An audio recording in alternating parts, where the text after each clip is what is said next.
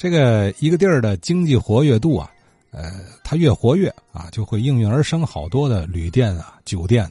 啊，它因为客流量大嘛，啊，包括大车店啊，像老天津这样的地儿，那必然是这样啊。各行各业到天津卫跑码头的太多了，哎，到了天津，你成功成名的机会几率就大。呃，跑江湖吃开口饭的那更得到天津卫了。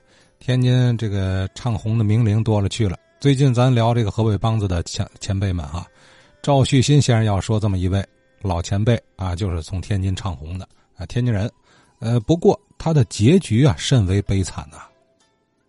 这几天大家都在热议，呃，河北梆子大家银达子先生，我也想说一说关于河北梆子的一些个演员的事儿。今天我想说一说是谁呢？就是天津魏派啊，呃，也有人称为叫袁派，就是因为他这个艺名叫小圆圆红，这一派的创始人，呃，魏连生先生的这个受害的经过。因为这个事儿呢是赵松桥先生的亲身经历啊，跟我讲的，呃，所以我可以谈一谈。呃，小圆圆红啊，本名呢叫。魏连生，生于一八八一年，也就是光绪七年。他本来是出生在大城县，但是后来随他父亲呢，就迁移到这个河北省安次县。呃，所以也有人说呢，呃，他的籍贯是安次县人。一九二二年呢，他就逝去了。呃，怎么逝去的呢？今天我咱们讲一讲。小圆圆红啊。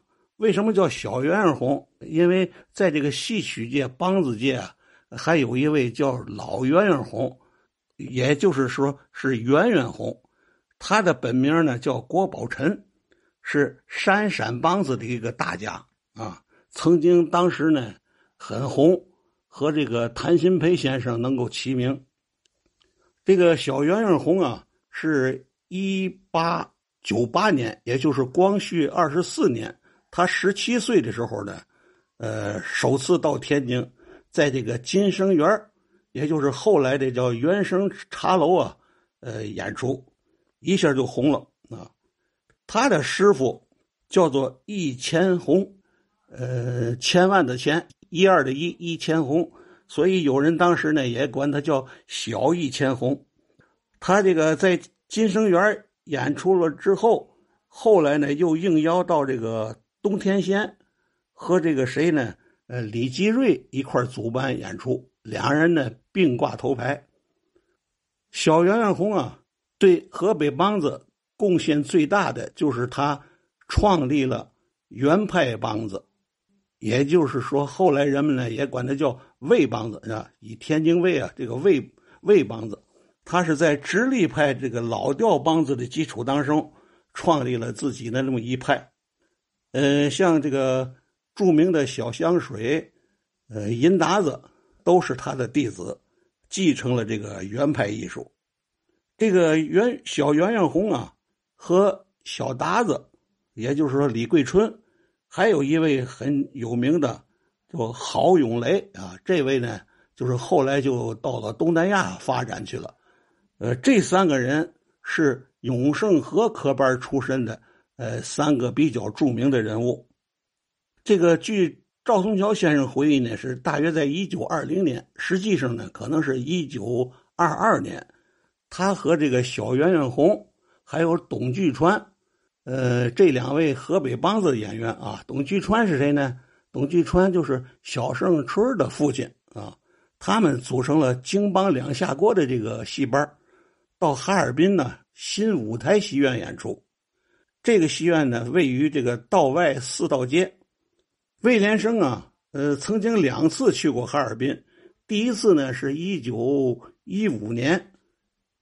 这个时候呢，呃，他就曾经和赵文桥一起在一个戏班演出过。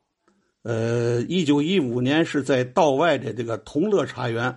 从那以后离开呢，五年以后，他们又在这个新舞台见了面了。这时候。魏连生的眼睛已经坏了，两尺以外就看不见东西。为了他演出，这个戏院的台口前排呀，就特意安装了一排电灯泡，就是为了怕他看不见台回来掉下去。从那以后，呃，据说就开始兴起了呃舞台前安装这个灯泡照明的这个做法。当时哈尔滨呢，长街有一位当红的妓女叫三荷花，被一个恶霸资本家呀叫姚喜九的包养着啊。三荷花呢很很爱看戏，尤其对魏连生的戏啊着了迷，天天去戏院看啊。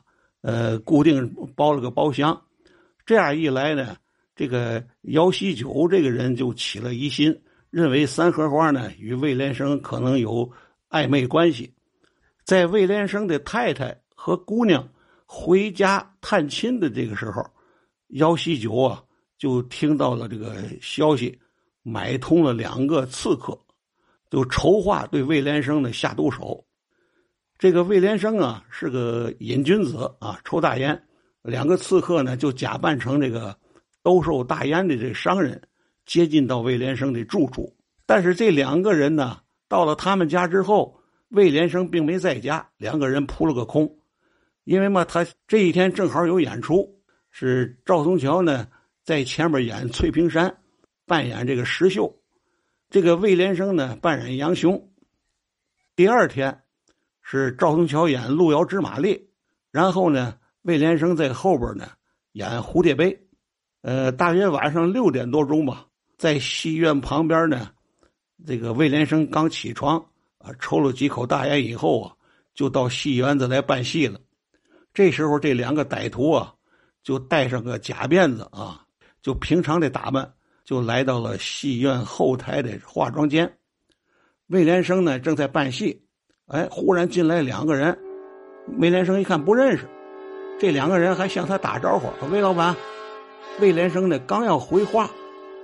就看见一把电镀的匕首啊，插进了魏连生的脖子右侧，紧接第二刀就插到了肋条。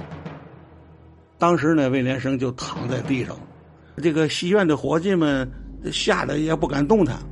两个刺客呢，一个向前台，另一个呢从后台跑。这时候呢，呃，赵宗桥正在台上演到这个呃住店这一场啊。一个提水的这个伙计看到有人窜出去了，以为是小偷了，就上前要抱住了这个歹徒。歹徒又冲他开了那么一枪，这样呢，就是有枪声响了，这个剧场就乱了。后台经理叫刘子辰呢，就是怕枪伤到大家，就把大家呢拦住。歹徒呢就逃出了戏院，为了这个吓唬大家别追他们。他还这个朝天开了两枪，凶手就逃跑了。